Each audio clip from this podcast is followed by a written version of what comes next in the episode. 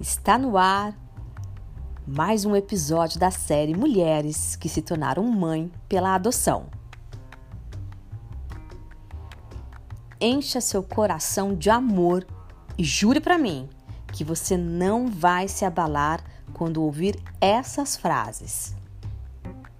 É seu filho? Mesmo? Quem tem problema? Você ou seu marido? Ele já sabe que é adotado? Coitado Ele consegue estudar? Vocês são bem parecidos, parte 1. Até podia ser teu filho de verdade. Vocês são bem parecidos, parte 2. Não tem vontade de pedir DNA pro seu marido, não?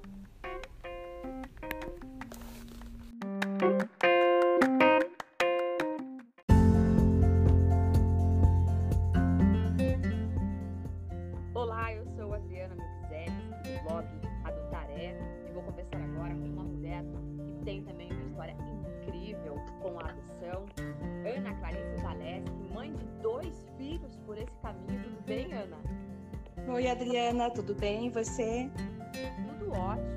A gente que está nesse processo assim de construção de família pela adoção acaba passando por situações que eu acredito que muitas vezes as pessoas que estão se comunicando com a gente não se dão nem conta da comunicação que elas fazem. Eu, por muito, muitos momentos, eu me via assim tendo a legitimidade da minha maternidade indo por água abaixo na conversa com algumas pessoas, né? Algumas formas de ser tratada assim fazem com que a gente é, pareça que não é mãe de verdade dentro do processo. Você viveu situações assim? Nossa, muitas, muitas, muitas as perguntas do tipo, mas você conhece a mãe dela? Você não quis, você não quis ter os teus próprios filhos?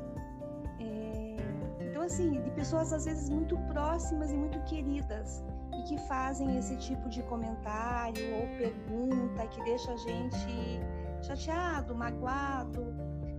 Mas sabe, eu aos poucos aprendi a lidar com isso, aprendi a responder na brincadeira, dizendo: conheço a mãe dela, sim, olho para ela todo dia no espelho.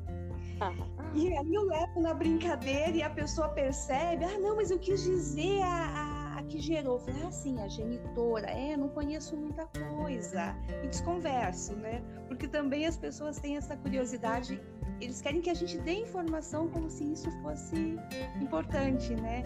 Isso. Então tem que levar na brincadeira, e aos poucos lhe mostrando essa realidade que é nossa, né? E essa curiosidade imensa, não só com quem gerou, mas com a história. A história... Um, um desejo de saber, né, o que, que aconteceu. E daí eu brinco, olha, gente, se fosse um conto de fadas com príncipe e princesa, eu não tinha adotado. Até porque antes de uma adoção, sempre tem uma história que não deu certo. Né? Se Sim. Certo, se tivesse vínculo, se tivesse afeto, amor, não teria acontecido como adoção, teria acontecido dentro da própria família nossos filhos não seriam eles, né? Você sabe que eu e a Diana, a gente se parece um pouco fisicamente e do jeito e tal. Então é mais fácil. Agora, com o Davi, principalmente o Davi junto com, com o meu marido, é incrível porque é muito normal as pessoas olharem pro Davi no colo do Cleuso e largarem. Ah, ele puxou a mãe, né? ele puxou a mãe, né? E, e, é sempre isso, essa busca das características, ver se se parece com quem. Você sabe que até numa consulta médica, um dia eu estava com os dois e a médica falou: Mas eles são irmãos? Aí eu tentei segurar o riso, falei: Claro, eles são irmãos.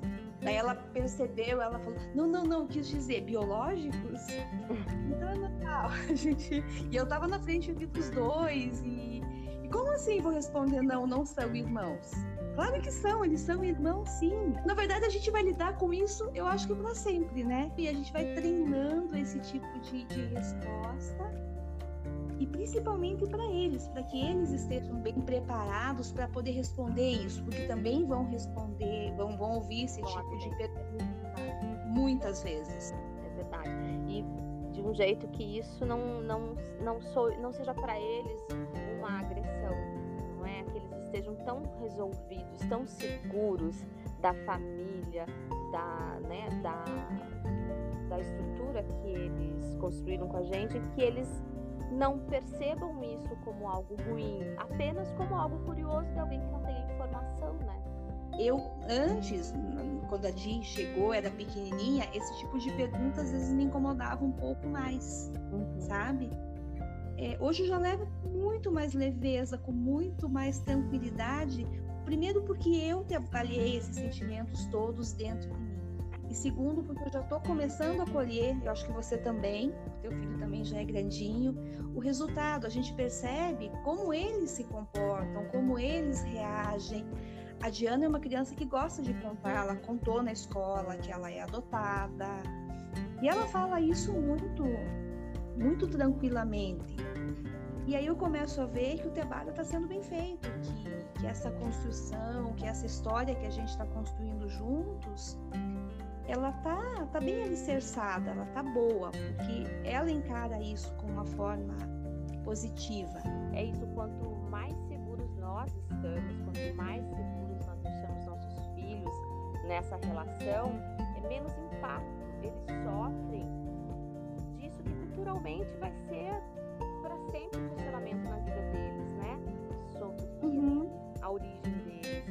Então acho que, que, é, que começa o preparo em nós mesmos. E a hora que a gente não se sentir agredido com aquilo, a gente vai saber também responder com mais leveza, a gente vai saber compreender a pergunta do outro. E acho que falando sobre adoção, como a gente está falando agora aqui, é um caminho também, né, para que as pessoas é, também reflitam sobre como fazer dessa convivência uma convivência natural. Isso. Uma família não tradicional, laços de amor e outras famílias, né, saudáveis. Ana, uhum. muito obrigada por você compartilhar alguns momentos dessa rotina da sua maternidade.